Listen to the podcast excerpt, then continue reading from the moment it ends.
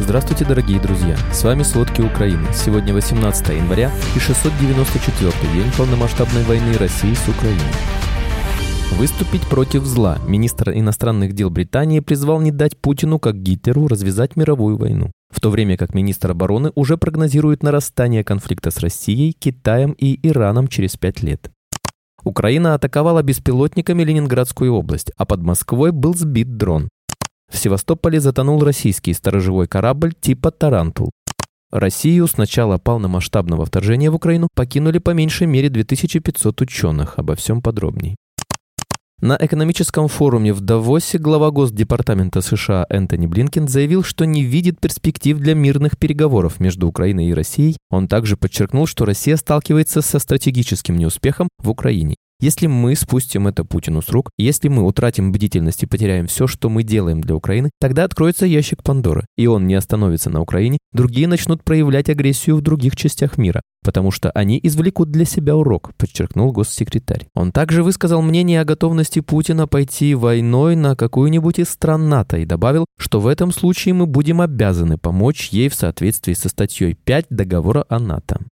Уже второй высокопоставленный британский чиновник сравнил нынешние времена с 1930-ми годами, а Владимира Путина с лидером нацистской Германии. И если месяц назад параллель проводил главнокомандующий британской армии, то теперь министр иностранных дел Дэвид Кэмерон. Война, развязанная Россией в Украине, стала вызовом для нашего поколения, сказал он в интервью политика. Нельзя задабривать Путина, как это делали с Гитлером, мы обязаны выступить против зла, которым является вторжение, считает Кэмерон. Ссылаясь на Мюнхенское соглашение 1938 года, тогда ведущие европейские страны, не оправившись от ужасов Первой мировой, не готовы были снова воевать. Это привело к так называемой политике умиротворения агрессора, в результате которой Чехословакию отдали на растерзание Германии, что позволило отложить новую войну, однако ненадолго. Заручившись поддержкой Сталина, Гитлер менее чем через год вторгся в Польшу, развязав Вторую мировую войну.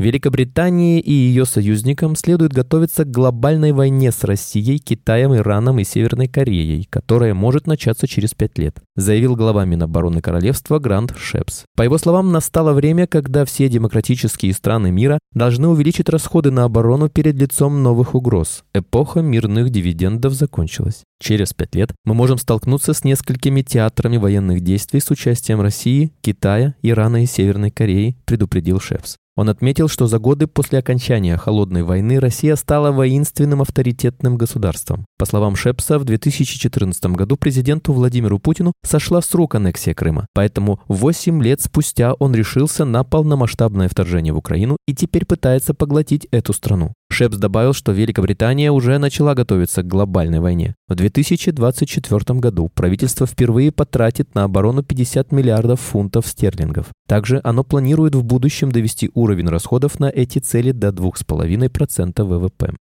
Силы обороны Украины на Таврическом направлении поразили российскую радиолокационную станцию «Зоопарк» и станцию радиоэлектронной борьбы «Репеллент-1». Об этом заявил командующий оперативно-стратегической группировкой войск Таврия генерал Александр Тарнавский в Телеграм. По его словам, российские силы начали активно применять бронетехнику для поддержки и десантирования пехоты, но за три дня они потеряли 41 бронемашину, среди которых 17 танков.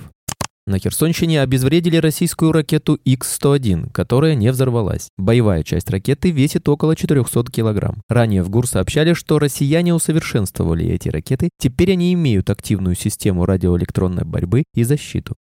Российское оборонное ведомство сообщило об атаке украинских беспилотников, в частности в Ленинградской области. БПЛА якобы были сбиты.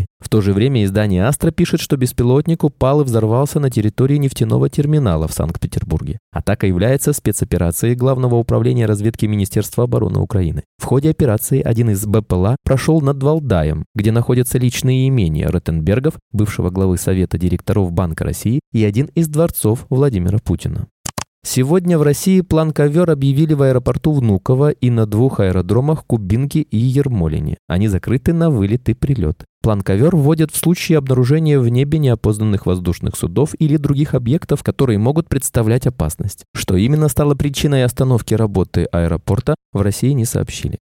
Прошлой ночью украинский дрон атаковал Москву. Об этом сообщает телеграм-канал «База» со ссылкой на слова мэра Москвы Сергея Собянина. По словам Собянина, дрон, летевший на Москву, был сбит силами ПВО в городском округе Подольск. На месте падения обломков, по предварительной информации, разрушений и пострадавших нет.